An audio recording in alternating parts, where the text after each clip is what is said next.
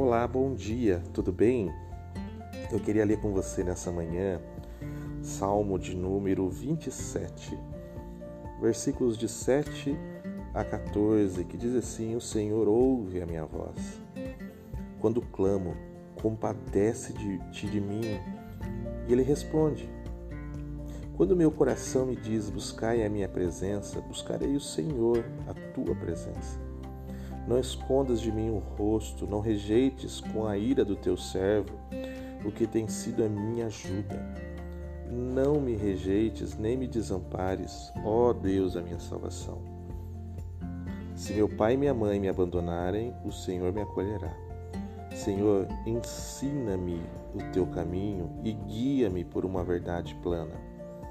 Por causa dos que me espreitam, não me entregues à vontade dos meus adversários, pois as falsas testemunhas e os que inspiram violência, respiram violência, levantaram-se contra mim. Creio que verei a bondade do Senhor na terra dos viventes. Espera pelo Senhor e anima-te e fortalece-te o coração. Espera, pois, pelo Senhor.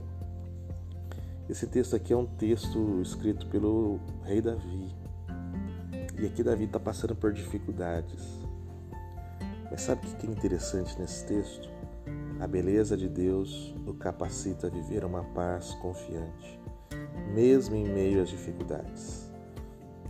Se o nosso coração se deleitar em Deus, se deleitar na face de Deus, nós podemos pensar em perder alegrias terrenas sem medo, mesmo sem mãe e pai, mesmo se os nossos pais nos abandonarem, nós podemos enfrentar a situação.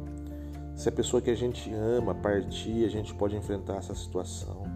Se a gente perder os nossos bens materiais, nós podemos enfrentar essa situação. Sabe por quê?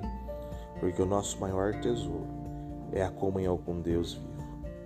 E essa comunhão ela está segura porque quando nós estamos com Cristo, do que é que nós podemos ter medo? Né? Ah, os nossos medos podem servir de um importante propósito. O medo ele nos ensina e ele nos mostra onde de fato nós colocamos o tesouro do nosso coração. Eu queria desafiar você nessa manhã a seguir o curso do medo até o seu coração para descobrir as coisas que você ama mais do que, a, do que a Deus.